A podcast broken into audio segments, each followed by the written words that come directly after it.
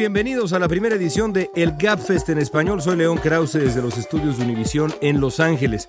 Antes de empezar con nuestro primer episodio, vale la pena presentarles lo que vamos a estar haciendo aquí semana a semana.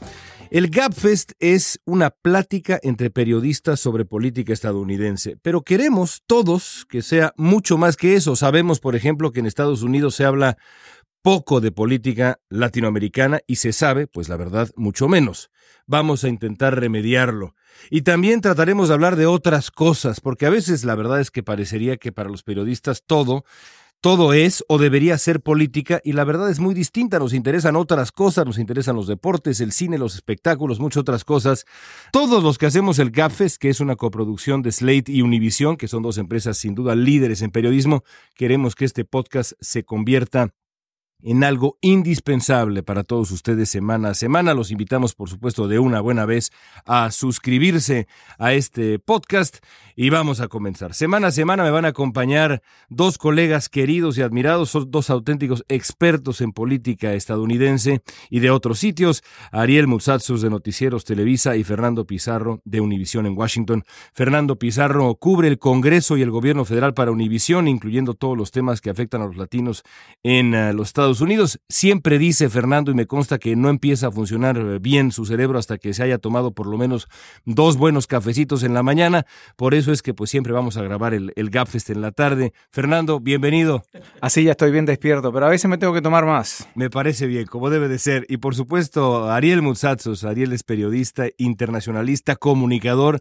Sus amigos, que somos muchos, le decimos Mo, sus enemigos le, le dicen pinche Mo. Y como yo sé que a la pinche Mo le gusta debatir, vamos a comenzar diciéndole, pinche Mo, bienvenido, ¿cómo estás, Ariel? Qué gusto estar aquí contigo y con todos los que nos escuchan, que cada vez serán más, no tengo ninguna duda. Gracias y gracias, por supuesto, al maestro Pizarro que está también aquí. Y bueno, este, este podcast eh, no podría empezar en un momento más, eh, más importante en la política de Estados Unidos, también en un momento más triste, dado lo que ocurrió esta misma semana en Nueva York, el ataque terrorista más grave en esa ciudad desde el 11 de septiembre del 2001. Vamos a hablar eh, sobre ello también, evidentemente, un poco más adelante, pero vamos a comenzar con la política. A principios de esta semana, la investigación que encabeza el fiscal especial Robert Mueller sobre la posible injerencia rusa en las elecciones del año pasado 2016 anunció sus primeras acusaciones. Y fueron pues una bomba. Paul Manafort, ex jefe de campaña de Donald Trump durante un periodo crucial de su campaña, y su socio Rick Gates han sido acusados de una docena de delitos muy serios que van desde lavado de dinero hasta conspiración contra Estados Unidos, el jefe de campaña del presidente en funciones.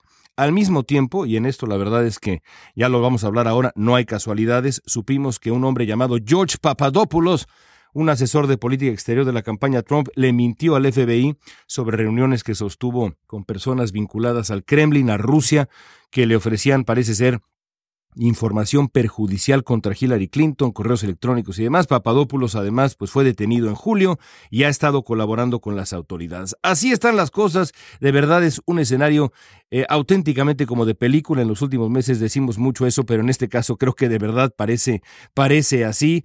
Pues Fernando, parece también que, que, esta famosa historia del Russia Gate ha pasado del escenario político al escenario legal, que son dos cosas muy distintas, Fernando. Bueno, así es, eh, León Ariel. Esto es como darle el punto de, el, el, el, punto de partida. Y para decir de alguna manera que Robert Mueller, se le dice fiscal especial, eh, eh, abogado especial, porque creo que no tiene el cargo de fiscal, sino que tiene un, en, inglés se le dice counsel, ¿no? El señor Mueller está diciéndole al mundo político, mire, esto va en serio esto no es broma y hay cargos. Pero lo interesante, Ariel eh, y León, que los cargos de Gates y Paul Manafort, Paul Manafort, el director de la campaña de, de, del presidente Trump, o bueno, cuando era candidato, obviamente, estos cargos son desde el 2008 por ahí hasta el 2015. O sea, cuando el presidente Trump dice, bueno, esto ocurrió antes, en cierto sentido tiene razón por ahora, porque no sabemos qué más cargos pueden haber, porque los cargos que se le hacen a Manafort y Gates es que dentro de su empresa le daban servicios al gobierno de Ucrania y recibieron millones de dólares y no reportaron parte de este dinero y la, parte, y la acusación de lavado de dinero es porque eh, metieron muchos dinero por, por otros lados, ¿no? Por, por, ¿cómo se llaman eso? Los paraísos fiscales. ¿no? Los paraísos fiscales. 75 millones de dólares fluyeron a través de las cuentas las de Manafort y Gates, Manafort. de los cuales se quedó Manafort eh, y Gates con 21 millones de dólares. No vieron la luz en términos fiscales en Estados Unidos, o muy poco de ese dinero vio la luz. Evidentemente utilizaron el hecho de, de estar haciéndolo a través de un paraíso fiscal, pero a mí también me llama la atención otra cosa de la que nos enteramos, que Manafort tenía tres pasaportes. No se sabe si los tres pasaportes eran americanos y simplemente se aprovechó ahí de algún hoyo en el sistema, o si eran falsos. Independientemente de todo, con esos tres pasaportes, que eh, eh, yo creo que son falsos, porque con esos tres pasaportes pudo sacar tres cuentas de correo electrónico, lo cual no es difícil, pero tres líneas telefónicas distintas sí es difícil bajo tres diferentes nombres. Y con esos viajó a México, a Dubái, a Tokio, a Ecuador y por supuesto, eh, nada más ni nada menos que a China. Entonces, eso habla de que si yo soy una persona, pues que no tengo nada que esconder y que estoy haciendo negocios, pues a, lo mejor cuestionables para quien sea, pero... Que te compraste, que te compraste un millón de dólares en, tapetes. Eh, sí, sí, sí, sí. Si yo soy una persona algo así... Normal pues, para ti. Algo, normal, para mí, ¿no? Pues la verdad, yo no me compro tapetes, me compro toallas, pero da igual. El tema es que... Persas. Se las compro en el supermercado. Entonces... Fantástico. Entonces, este, a mí... Eh, pues me parece que una persona que no tiene nada que esconder, pues no viaja con pasaportes falsos ni viaja con líneas telefónicas falsas. Y luego además me llama la atención, ¿por qué a México? ¿Por qué a Cancún? Si fuera a hacer negocios con empresarios, se hubiera ido a Monterrey. Si fuera a hacer negocios con nuestros políticos, cosa que es increíblemente difícil, es impensable, ¿verdad? Que nuestros políticos hagan negocios. impensable, sí, ¿no? Este, pues si hubiera ido a sarcasmo. Pues se iba ido a la Ciudad de México o se hubiera ido al Estado de México. No, se fue a Cancún. Desde mi punto de vista se fue a Cancún porque una de dos, o no quería que le siguieran los pasos o que lo reconocieran, o se fue a Cancún porque todos sabemos que ese es un buen punto para tomar un yate privado o una aeronave privada y volar a Cuba. Ahora, eh, eh, eh, más allá de la especulación que es interesantísima, hay, hay, dos, hay dos preguntas aquí centrales. La primera de ellas, creo yo, Fernando, es, es la siguiente. ¿Qué pretende Robert Mueller? Mucho se ha hablado, expertos legales han señalado, por ejemplo, que lo que pretende Mueller al anunciar ambas cosas al mismo tiempo, por un lado, las acusaciones severísimas contra el señor Manafort y su asociado, el señor Gates, y por el otro lado, Em, la admisión de culpabilidad del señor Papadopoulos es pues eh, comenzar un proceso de negociación con eh, estas tres personas para voltearlos, como se dice en inglés, para flip the witness y que se vuelvan informantes de eh, este proceso que encabeza el señor Mueller. ¿Qué quiere Mueller? ¿Qué imaginan ustedes que quiere Mueller? Después les voy a preguntar qué hace ahora Donald Trump, pero por lo pronto, ¿qué quiere Mueller, Fernando? Bueno, lo que él quiere, como decíamos anteriormente, él quiere dar sobreaviso de que esta cosa va en serio y de que van a haber otros cargos. Obviamente, en, lo que se, refiere estrictamente a la investigación sobre Rusia, eh, el de Papadopoulos, eh, los cargos de Papadopoulos son los más obvios, ¿no? De que, de que él le mintió a agentes del FBI cuando quiso ocultar que se había reunido con personas que pudieran haber estado vinculados con el gobierno ruso, que querían revelar supuestas informaciones sobre Hillary Clinton. Ese es el, lado más cercano a esa investigación. Lo de, lo de Manafort y Gates por ahora parece ser colateral pero el tema es que Mueller además tiene la autoridad de investigar otras cosas, eh, otras cosas que están relacionadas. Recordemos a Ken Starr a, fines de los 90 cuando investigó a Clinton. Lo de Clinton, la investigación a Clinton comenzó siendo una cosa financiera y ya sabemos en lo que terminó. Terminó en otra cosa con el vestidito manchado, la Casa Blanca y el resto, ¿no? Y el escándalo. Pero bueno, em, empezó así y Mueller puede ir por cualquier lado. Eso que dice Fernando es el lado político y es muy interesante, pero yo lo voy a ver desde el punto de vista legal. Si yo fuera un fiscal especial como Bob Mueller, lo que buscaría es sustentar mi investigación en pruebas eh, prácticamente irrefutables, para que eh, no sufra yo el, el, gran ridículo de primero embarrar a todo el mundo y que después me digan, pues, ¿qué crees? que no se sustenta y que son no inocentes o, que son, eh, perdón, no culpables o que son inocentes. Es verdad, es verdad. Entonces, yo creo que lo que está tratando Mueller es de sustentar esto. Los medios de comunicación empezaron a hablar de la posibilidad de que George Papadopoulos eh, tuviera un micrófono consigo, que el FBI le hubiera puesto micrófonos para empezar a hablar con algunas de las personas eh, ex colegas suyos de la campaña y que ahora están cerca de Trump institucional o informalmente Y yo he hablado. Si así es, ¿no? A temblar. Exacto. Imagínense el resultado de esto. Yo les quiero decir que hablé con mis amigos imaginarios, que los tengo, eh, y uno de esos amigos imaginarios del FBI, que es un tipo muy experimentado en términos de investigación, no es del, quiero decir que no es de la Fiscalía Especial, pero sí es un investigador que yo conozco desde hace muchos años y con quien alguna vez hice algunas travesuras en una vida que niego eh, desde hace algún tiempo. me decía, es procedimiento estándar, procedimiento estándar, ponerle un micrófono, decirle, tú tienes tantos cargos. ¿Aceptas un micrófono? Entonces te vamos nada más a fincar estos cargos y si confiesas por esos cargos te los podemos incluso disminuir si es que no los podemos retirar o retirar totalmente. Y si ustedes se fijan, eso es lo que pasó. Eh, Mueller sí, como dice Fernando, quiere mandar un mensaje, pero también el señor Mueller está jugando sus cartas para poder exprimir eh, lo más que puede a todos los eh, que está empezando a fincarles responsabilidades. Y yo no soy experto legal, pero además todos, todos los que son expertos legales y analistas legales que uno ve y hablan dicen que Mueller ha empezado temprano, que la investigación lleva poco tiempo y que ya empezó con cargos que parecen menores. Y, tiene razón Ariel, él, él, puede, él, está buscando, hurgando y va a seguir investigando y todavía estamos recién topando lo que puede ser la punta del iceberg, ¿no? Y precisamente creo que se ha apurado Robert Mueller quizá por el temor a lo que pueda hacer Donald Trump. Donald Trump ha estado amenazando de una u otra manera con despedir a Mueller en una repetición eh, de aquella famosa masacre de sábado por la noche que ocurrió el 20 de octubre del 73 en el que Richard Nixon desesperado decidió pues eh, darle una patada en el trasero al señor Archibald Cox, quien era el fiscal especial de Watergate y eso derivó pues ya en esa espiral que terminaría con Richard Nixon fuera, fuera de, la, de la presidencia de Estados Unidos. Y por supuesto, la pregunta es, ¿se atreverá Donald Trump a hacer esa eh, pues eh, barbaridad política? Porque sería eh, para, para muchos, y yo me cuento entre ellos, auténticamente suicida, incluso en estos tiempos tan inciertos, tan nebulosos, tan moralmente extraños y ambiguos que vivimos en Estados Unidos, creo yo que dar ese paso eh, de tratar de eh, sabotear así la investigación de Bob Mueller, además un hombre respetado por eh, absolutamente todos en Washington, más allá de esta investigación, un hombre respetadísimo, quizá de las figuras más respetadas de las últimas décadas en esta, este asunto de la Procuración de Justicia en Estados Unidos.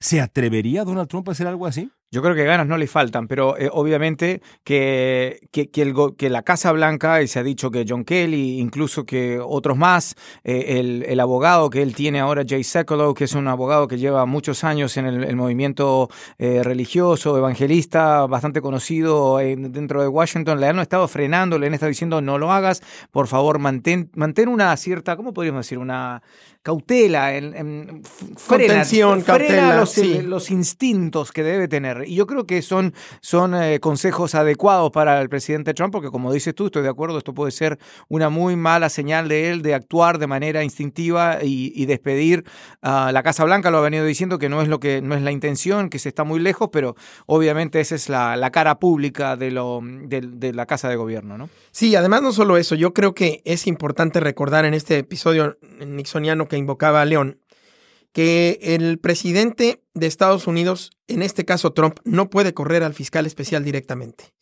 Le tiene que dar la instrucción al procurador, el procurador le tiene que dar la instrucción al Deputy Attorney General o al subprocurador o, vicefiscal y esto puede crear la misma espiral que creó con Nixon, que Nixon eh, quería correr eh, a, esta figura y para ello eh, pues tuvo que primero recibir la renuncia de varios que no quisieron hacerle caso para correr al, al investigador especial en su caso.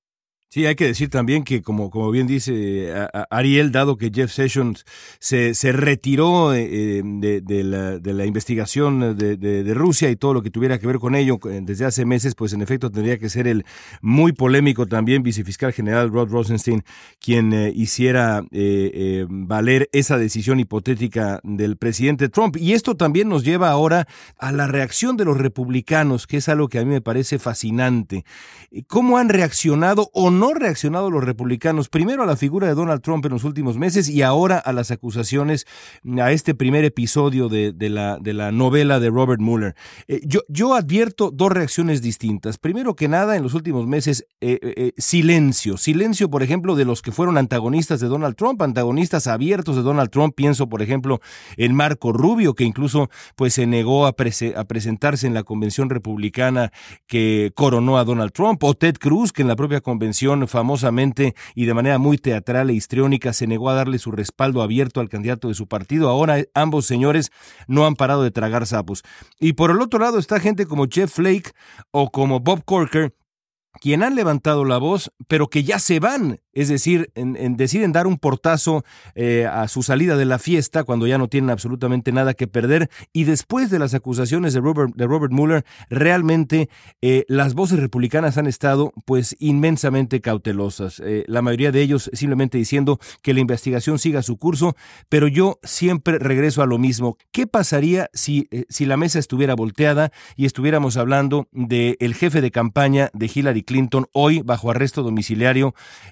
Sospechoso de conspirar contra Estados Unidos. Aquí de verdad yo creo que hay un acto de suprema hipocresía. Por supuesto que hay un acto de suprema hipocresía, pero además, antes de entrar en la respuesta, te diría que de hecho, en parte, estamos hablando del jefe de campaña de Hillary Clinton porque su hermano acaba de ser eh, confirmado que es parte de la investigación del fiscal especial eh, Bob Mueller porque Tony Podesta, el hermano de John Podesta, al parecer tuvo negocios con Ucrania y con el presidente Yanukovych, que eran los papás en términos del business del señor Manafort y que junto con otra compañía que todavía no me doy a la tarea de investigar y creo que no ha salido, que se llama Mercury LLC, eh, estuvieron haciendo cabildeo duro allí en, en Capitol Hill en esas épocas para Ucrania y para Yanukovych y por lo tanto se supone que podrían estar involucrados directamente con Manafort. Pero eh, regresando a lo del Partido Republicano, pues hay un 70% de aprobación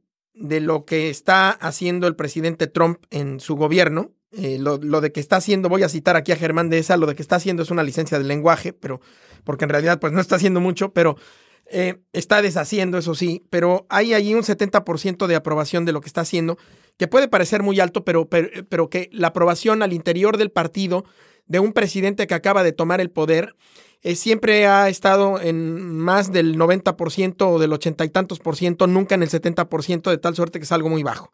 Y luego si nos fijamos en que tiene 38% eh, por ciento en algunas encuestadoras, 33 en otras, también estamos hablando de un porcentaje de aprobación de su labor muy bajo, sin precedente en la historia de los presidentes estadounidenses. Es decir, que en el plan, en el instinto, en el subconsciente republicano como tal exista más bien el entendimiento de que a Trump lo van a acompañar mientras lo puedan acompañar, pero que no se van a ir al precipicio por él y que no van tampoco a asumir ningunos costos políticos que después los terminen eh, hiriendo de muerte. Eh, y me parece que ahí la figura del vicepresidente Mike Pence, que hablaremos de eso eh, pues más adelante u otro día, es fundamental porque ese es el hombre que está de parte de los republicanos de cepa eh, manteniendo la vigilancia de Donald Trump eh, y diciéndoles todavía aguanta o todavía no aguanta. No sé si coinciden. No, esa es la cara. Él, él, da la cara porque, como dices tú, él es el republicano de tomo y lomo, que obviamente tiene que mantener esta. Ese, él es el que va a cabildear al Congreso casi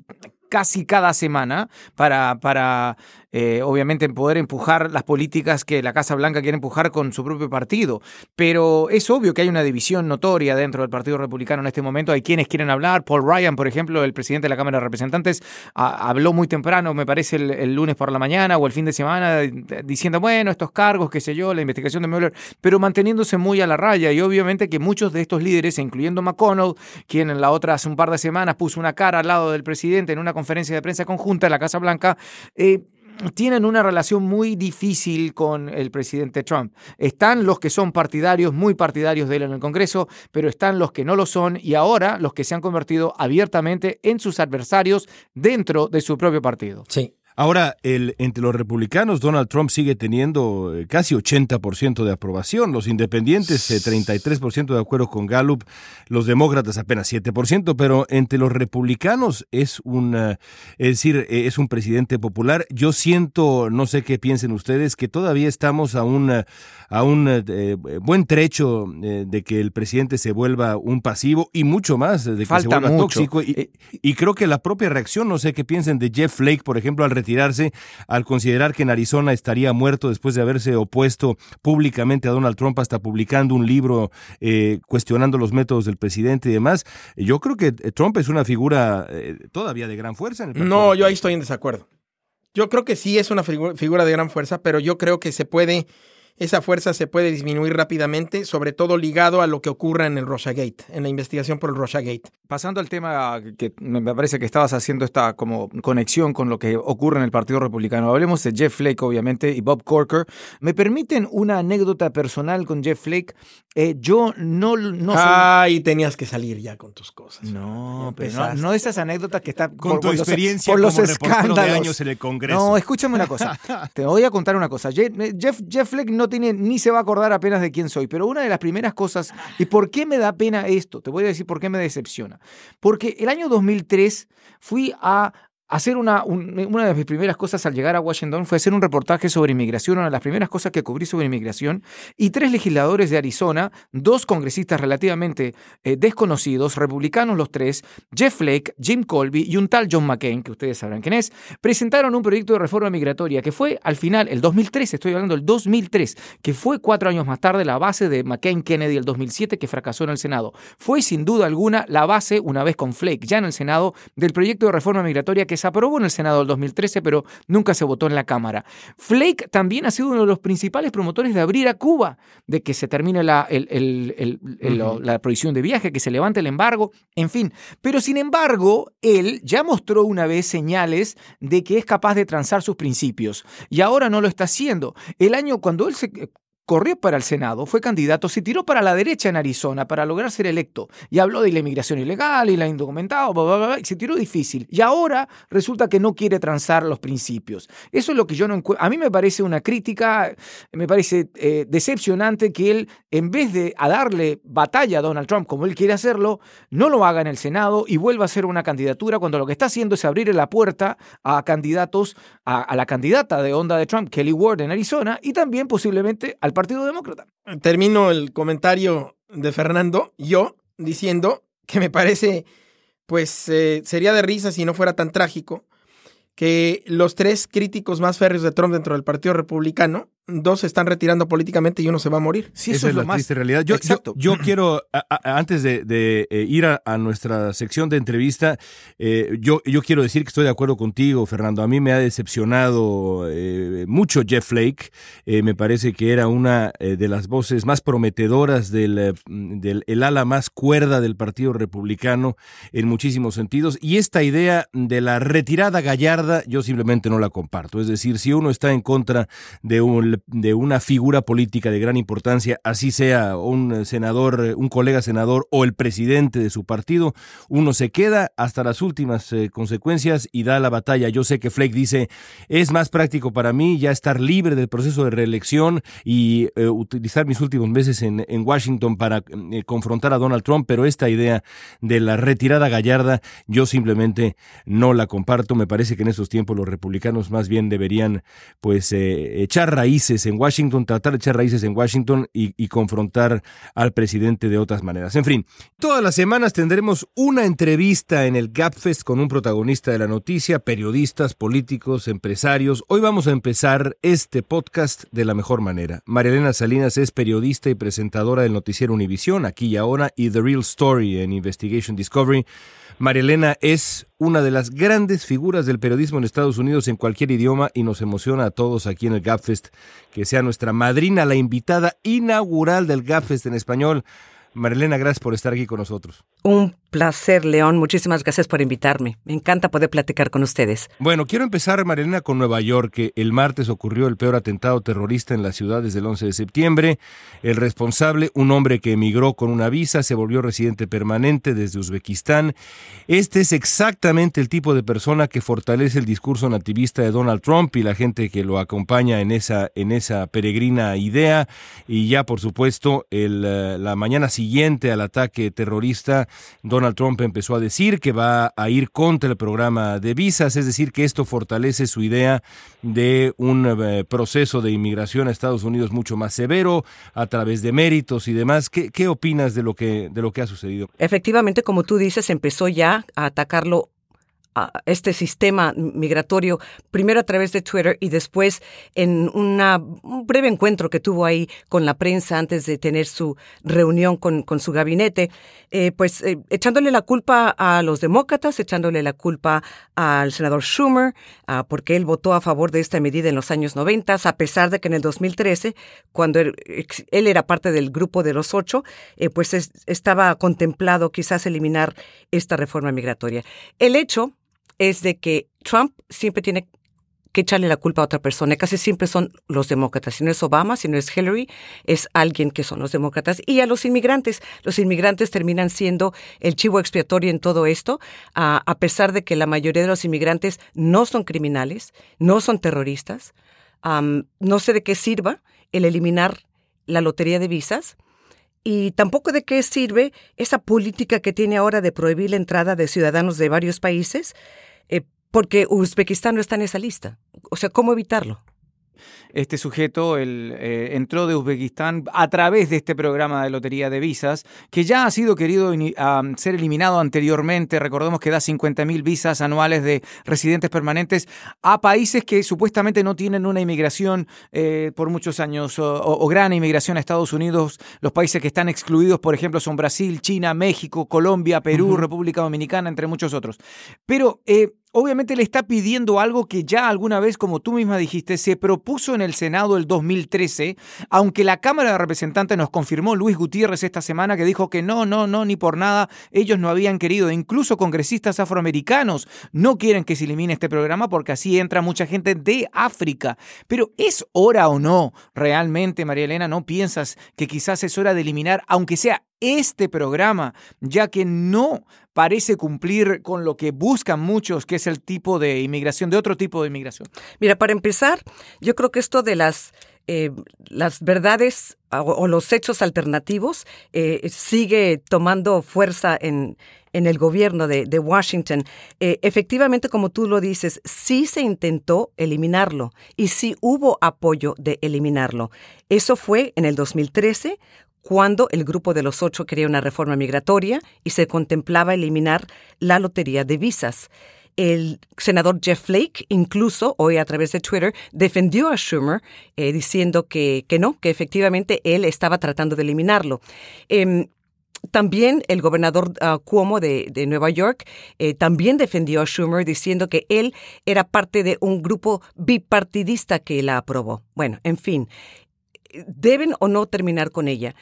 Yo no sé, yo creo que sí se debe de aumentar el escrutinio porque bajo esta lotería de visas hay muy poco escrutinio en cuanto a las personas que reciben eh, esta visa. Quizás se deba de aumentar el escrutinio, pero también está otro argumento que hay muchos aquí que viven en los Estados Unidos que se beneficiarían de una visa. O sea, ¿por qué no dar algunos, por qué no dar los Dreamers algunas de esas visas? ¿Por qué no dar algunos de los indocumentados que no tienen eh, pues algún récord criminal, eh, pues obtener algunas de esas visas?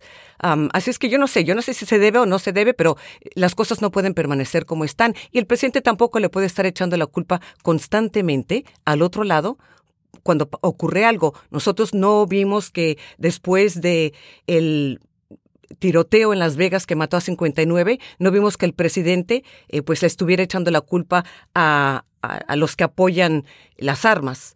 Eh, ahí sí, ahí sí nadie decía nada. Eh, y, en realidad eso fue terrorismo, fue terrorismo doméstico, pero nadie se atreve a decirlo. Ahora, no es, eh, eh, Ariel, eh, Marilena Fernando, no, es nada más lo que pretende hacer Donald Trump, eliminar este programa polémico de las visas, sino también ir un paso más allá y promover esta, esta idea de la migración por, por méritos que está tan relacionada con el famoso Race Act que ha puesto sobre la mesa a gente como el senador Tom Cotton, que es pues un reconocido antiinmigrante o antiinmigrante en los términos actuales de la migración de lo que quisiéramos ver como una reforma migratoria mucho más sensible. Eh, ¿Qué opinas de eso, eh, Marielena? Es decir, de, ir, de ir más allá, de la, idea de empujar una migración por méritos que dejaría pues eh, fuera de, la posibilidad, aún más de la posibilidad de inmigrar a Estados Unidos a la gente que no habla inglés al llegar a Estados Unidos, no tiene un trabajo asegurado, no tiene un eh, nivel socioeconómico asegurado, es decir, a muchísima, muchísima gente que en realidad forman la columna vertebral de este país, los eh, famosos inmigrantes low skilled, que eh, yo detesto esa etiqueta, pero en fin así se llaman. ¿Qué opinas, María? Eh, efectivamente, yo creo que es contraproducente esta política. Tú quieres traer a personas que tengan mérito esas van a competir con los norteamericanos. Los inmigrantes que sí quieren venir a este país son personas que necesitan trabajar y que a veces hacen el trabajo que los norteamericanos no quieren hacer. Así es que es como medio contraproducente eh, esa propuesta y, esa, y esa política. Y para empezar, aquellos que tienen eh, pues ciertas habilidades eh, no quieren dejar sus países. Ellos no, no tienen la necesidad de dejar sus países. Los que sí quieren venir son los que necesitan trabajar. El resto, pues se quiere quedar en su país de origen. ¿Por qué? Los que no están bien en su país de origen son los que quieren salir. Los que están bien no quieren salir. A ver, eh, María Elena, a Estados Unidos no le tiembla la mano para meter las narices en donde quiere, cuando quiere, siempre y cuando le convenga.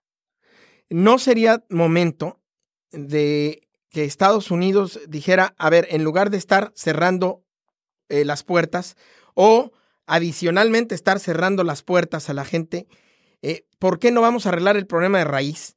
Y vamos, si tenemos un problema en estos países eh, para los que ha habido el veto de viaje, pues entonces vamos a arreglar los regímenes de esos países o el nivel de vida de esas personas o a darles bienestar. Suena utópico, pero es una cuestión eh, que podría a la larga beneficiar a que las personas dejen de entrar, porque a mí me parece, y eso sí de decirlo, que un país nos guste o no, tiene el derecho de elegir a qué personas deja entrar y a qué personas no, siempre y cuando haya reglas claras y justas. Y el tema de la migración basada en méritos, pues es un esquema que nos guste o no, es, eh, tendría reglas eh, claras y justas. Sin embargo, dejaría fuera a muchas de las personas que León estaba eh, hablando. ¿Tú crees que sea este momento y que los demócratas vayan, por ejemplo, a proponer eso en el Congreso? Mira, e, en un mundo ideal así sería. Han intentado hacerlo, por ejemplo, con los países centroamericanos, invertir para que los centroamericanos no emigren a, este país.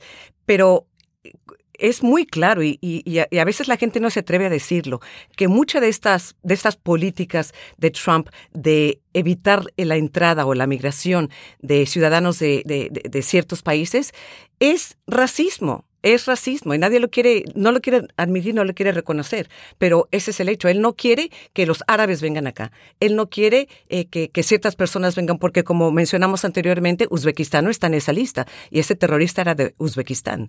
Eh, el, un norteamericano también fue un terrorista doméstico. Ese no tenía nada que ver con migración. Yo dudo mucho que en un ambiente en el que la política es Estados Unidos primero, dudo mucho que esté dispuesto eh, este gobierno a invertir en, estos países, especialmente esos países subdesarrollados donde hay, donde hay mm, cierta radicalización.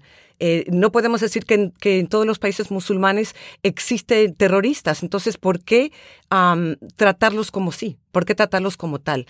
Yo tampoco creo que los demócratas estarían muy dispuestos a estar abogando por inversiones en, en, estos países. Yo creo que más bien, si van a abogar por inversión en un país, va a ser en los países latinos, va a ser eh, quizás invertir en los inmigrantes que ya se encuentran aquí. ¿Por qué no invertir y por qué no darle visa a los estudiantes extranjeros que vienen aquí a estudiar y cuando se gradúan, de la universidad, dejar que se queden aquí. Aquí se educaron, eh, tienen eh, pues mucho mérito, eh, sin embargo ahora también quieren eliminar ese permiso que creo que es únicamente un año, dos años que se pueden quedar, sino que terminen sus estudios y se regresen a su país. No tiene sentido. María eh, déjame cambiar de tema eh, velozmente y aprovechar que te tenemos con, eh, con nosotros en el, en el GAFES para, para recordar. Hace un año estábamos todos en la, en la víspera de la elección. Estábamos a una semana, un poquito menos de la, de la elección. La verdad es que muy pocos eh, habrían imaginado que mm, eh, brincando hacia, hacia, hacia adelante 361 días eh, nos encontraríamos en una situación como la que nos encontramos. ¿Cómo, has vivido? Yo sé que es una pregunta amplia. ¿Cómo has vivido este, este primer año de, Donald Trump? ¿Te, ha resultado surrealista el que estemos viviendo esto? Eh, ha, reavivado la vocación periodística. ¿Cómo lo has vivido? Yo creo que no solamente yo, sino la mayor parte de Estados Unidos y la mayor parte del mundo ve esto como eh, surrealismo. Eh, es increíble que ya haya pasado casi un año desde que Trump fue, fue elegido. Fue una fecha muy difícil. Es difícil de olvidar por lo que provocó, provocó temor, tristeza, shock. Yo eh, me ha tocado cubrir nueve elecciones presidenciales y es la primera vez que yo veo este tipo de reacción, porque recuerdo que quizás si tú no, estás de acuerdo con las políticas de un partido o del otro, pues te decepcionas. Es como si pierde tu equipo de fútbol, ¿no? Pero aquí no era decepción, aquí era temor. ¿Cuánta gente se despertó el día después de las elecciones llorando? ¿Cuántos niños tenían miedo de ir a la escuela? ¿Cuántos empezaron a, ser hostigados eh, en la escuela y, ser sometidos a, burlas y amenazas eh, por sus compañeros? Y realmente ha sido un, un, año muy, muy difícil. Bueno, aquellos que pensaban que él iba a cambiar y que se iba a presentar como más presidencial, se equivocaron. El país ahora está más dividido que nunca. Él no ha logrado cumplir sus promesas. Em, así es que no ha logrado satisfacer ni a sus seguidores ni a sus detractores. A mí me viene a la mente una palabra que es desgaste.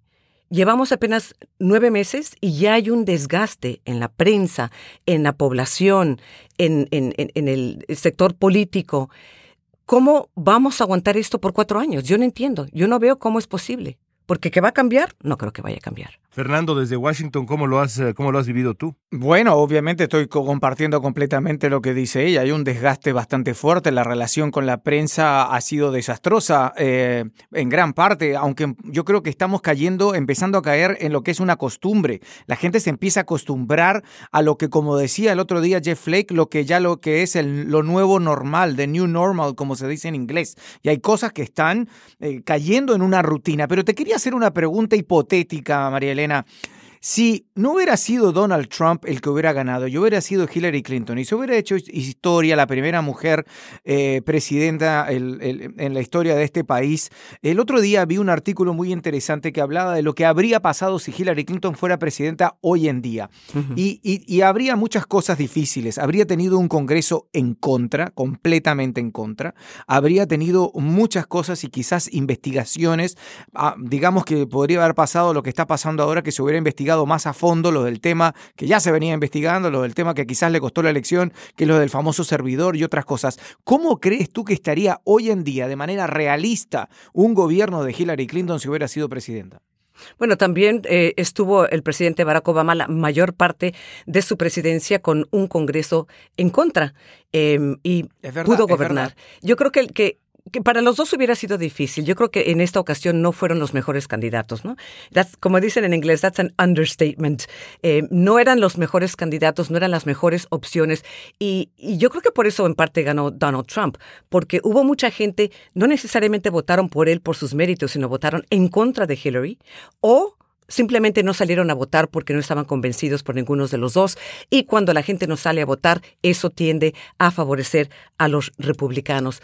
¿Cómo sería? Yo creo que por lo menos sería un poquito más decente, yo creo que no estaríamos viviendo esta vergüenza de todos los días despertarnos con un tweet de el, el hombre más poderoso del mundo burlándose, insultando, eh, utilizando palabras vulgares.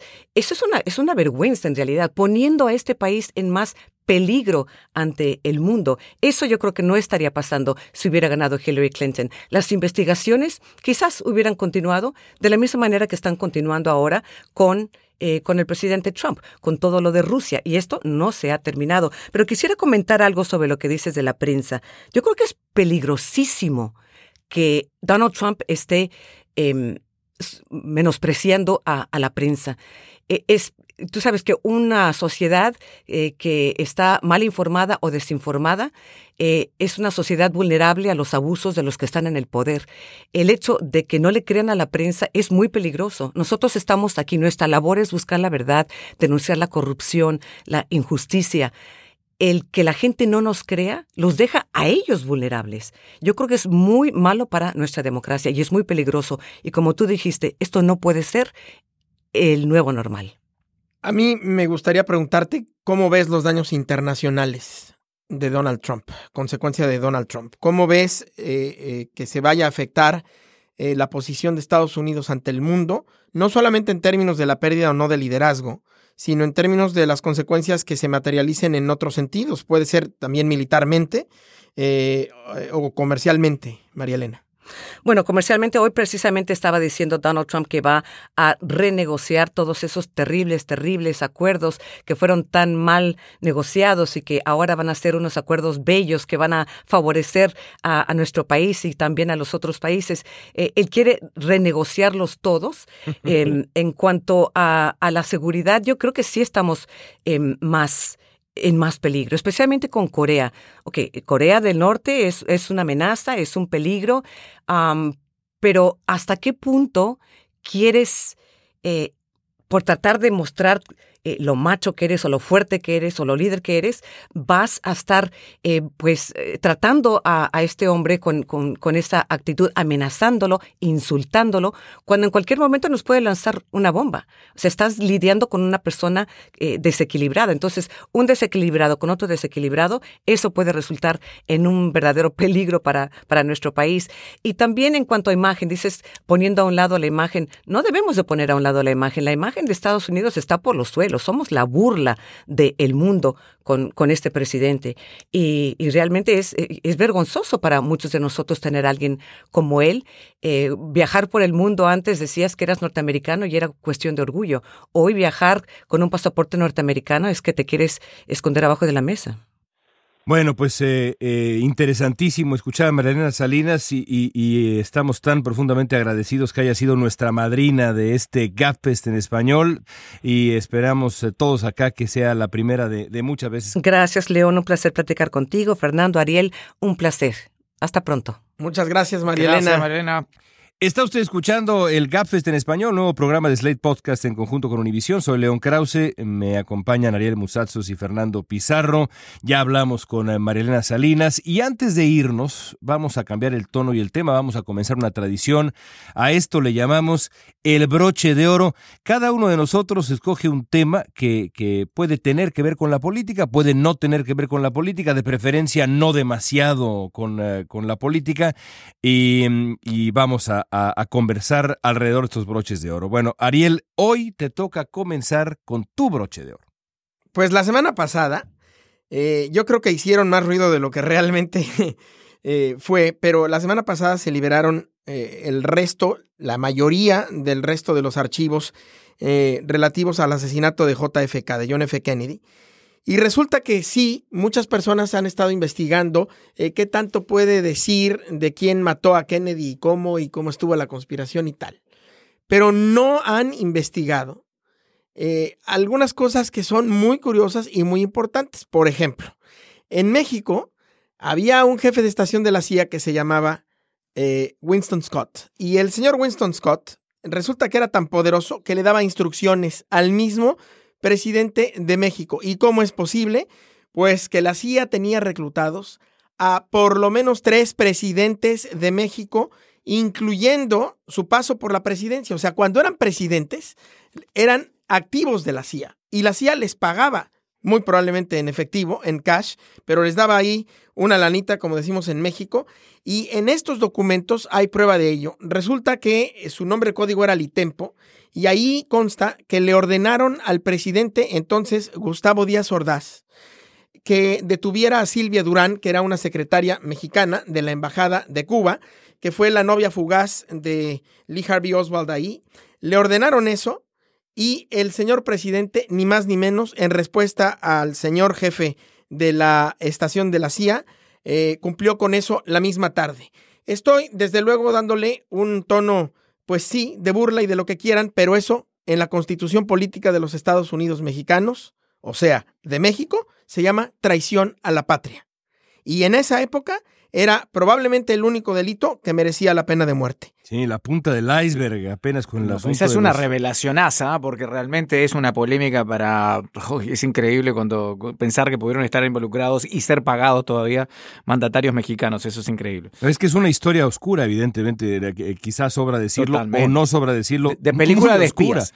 Muy oscura, pero no es que no nada más esto, sino la historia de Estados Unidos en América Latina y algún día pues eh, lo tendremos que ir explicando y ampliando porque es, ese siglo XX y este también, el XXI, pero ese siglo XX de, de- de Estados Unidos en, en América Latina, desde la Revolución Mexicana hasta lo que ocurrió en Chile, Fernando, en fin, qué historia Sí, oscura. ¿eh? Cuba, todo, en fin.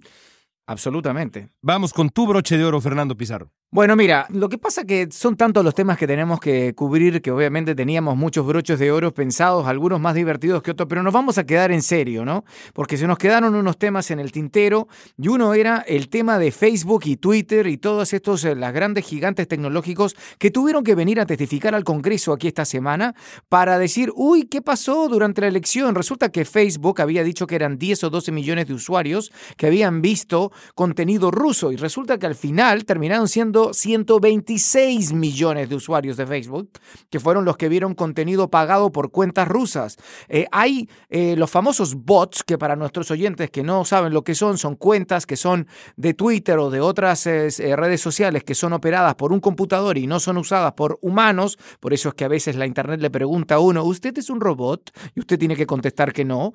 En fin, esto, hay 36 mil cuentas de bots que tuitearon más de un millón y medio de veces cosas relacionadas con la elección y que estaban siendo operadas por cuentas supuestamente de propietarios o iniciadas desde Rusia. Es decir, tuvieron que venir aquí a disculparse y a decir que llevaban dos años traqueando esto o monitoreando esto y no habían sido capaces de detenerlo a pesar que lo consideran ahora condenable y reprobable. Y por otro lado, conversábamos también en algún momento con Ariel fuera del aire Estábamos hablando de la influencia y de que quién está ganando la guerra eh, en Internet cuando se trata de ISIS y el Estado Islámico, porque estamos hablando del ataque ocurrido esta semana en Nueva York de una persona que se radicalizó en Estados Unidos y se radicalizó obviamente por Internet y que quizás el Estado Islámico, como bien lo decía Ariel, está perdiendo terreno geográficamente, pero lo está ganando en Internet. Y, y en lo otro que decías eh, de Facebook, es increíble que más de la mitad de la población de Estados Unidos haya estado expuesta a eso y que no hayan hecho nada. Y aquí sí decir que la verdad yo creo que tanto Obama como Trump eh, han eh, compartido corresponsabilidad en eso, porque Obama lo supo y no hizo demasiado. ¿eh? Y- Es lo que se le critica, es lo que quizás le, le- le dio la victoria a Trump, de que Obama era muy políticamente correcto en muchas cosas, especialmente cuando se trataba a veces de amenazas externas a Estados Unidos y que no hacía lo suficiente. Pero le toca el turno a don León, al maestro León. No, no, no. eh, eh, yo eh, me iba, me iba más bien a, ligar con, con la conversación de, de esta manera, porque precisamente eh, Barack Obama es el protagonista de mi broche de oro, la fundación que lleva su nombre, la fundación que encabeza Barack Obama. La Fundación Obama celebró su primera cumbre esta semana y el tema me llamó la atención porque precisamente tiene que ver con esto que estamos hablando. El, el expresidente Obama dijo que la intención de esa eh, primera cumbre eh, y de la Fundación Obama en, en general, y lo he explicado antes, eh, Obama es tratar de rescatar lo que llamó la conversación colectiva, la calidad de la conversación colectiva, mejorar la capacidad de dialogar en, en el escenario público, en el, en el ágora, digamos, de, de- de nuestro tiempo. Y, y de verdad, a mí no, no se me ocurre un tema más importante con las redes sociales, con el- esta era de esta era de internet que de pronto ha entrado en lo que en Estados Unidos se llama un backlash, todos cuestionando o un buen número de personas cuestionando exactamente qué tipo de mundo se está creando en la en la era digital. Y, quería yo recordar eh, una reunión que tuve con eh, David Simas, David Simas eh, que ahora trabaja precisamente en la Fundación Obama y que en los años de Obama en la Casa Blanca era uno de sus asesores políticos principales. Y yo lo entrevisté recuerdo hace ¿qué será? Tres o cuatro años. Y en esa conversación que tenía que ver más bien con migración y ese tipo de asuntos, yo le pregunté qué era lo que más le preocupaba. La famosa pregunta, ¿What keeps you up at night? ¿Qué te mantiene despierto por las noches? Y me acuerdo que en aquel momento David Simas me dijo algo que no comprendí muy bien, pero que ahora comprendo perfectamente bien. Me decía, los algoritmos de Facebook. Eh, tuve que preguntarle a qué se refería y a lo que se refería Simas es precisamente a esta creación desde las redes sociales, desde Facebook eh, específicamente, pero no nada más Facebook, de estas grandes burbujas ideológicas, sociales, culturales en Estados Unidos que jamás encuentran una intersección, que jamás se tocan y se forman entonces islas de opinión que eh, terminan polarizando a la sociedad estadounidense y terminan deteriorando la conversación colectiva. Así que bueno, esa, esa pregunta, ¿cómo mejorar la conversación colectiva, cómo sanar la conversión colectiva en Estados Unidos, me parece que es una pregunta pues urgente en todos sentidos y es la primera pregunta, la primera provocación que lanza Barack Obama desde su fundación ahora que pues que ha dejado ya mm, eh, la, la Casa Blanca. Interesante, ¿no? Lo que pasa con, con, Facebook es lo que tú ves en tu cuenta de Facebook o Twitter eh, o Google, no es lo mismo que yo veo ni es lo mismo que ve Ariel. Eh, uno vive como cuando tú hablas en una burbuja, tú vives en tu propia burbuja en las redes sociales porque tú escoges lo que lees y lo que en general y quiénes son tus amigos y, ves lo que esa gente lee y también está escogiendo. Eso es lo que pasa. Y el algoritmo, Ariel, te nutre con lo que tú has, eh, a, a, raíz de lo que has seleccionado anteriormente. Por eso es que de pronto si quiere, quiere Ariel eh, Musazos comprarse unos calzones muy elegantes, eh, la próxima vez que visite una página de internet, con la próxima vez que, que, visite Slate, le van a aparecer ahí en la página de Amazon con los calzones pegaditos de licra que acostumbra. Así funcionan los, los algoritmos en Amazon y también en Facebook, Ariel. Sigue, anda. Cada vez que usas esos ejemplos ganas más credibilidad, León Krause. Es una cosa de verdad directamente proporcional periodismo de altura en esta época de la posverdad, sí, es, sí, es Está importante. Muy bien vestido aquí ahora, no se le ve los calzoncitos. Es, pues es que son de licra pegaditos, no se notan. Bueno, cuando acaben me avisan. Eh, yo, lo que, yo, lo que, yo lo que quería decir, además de hablar de mis calzones, que no lo pienso hacer al aire, a, a pesar de sus provocaciones, eh, eh, quería decir que sí, efectivamente estos algoritmos crean estas islas de las que hablaba León, pero eh, ¿qué tanto eso es parte de los costos, no lo estoy defendiendo, pero qué tanto es parte de los costos de la libertad de expresión. Eh, y de que los seres humanos, pues nos juntamos, somos al final un poco gregarios eh, en, ocasiones.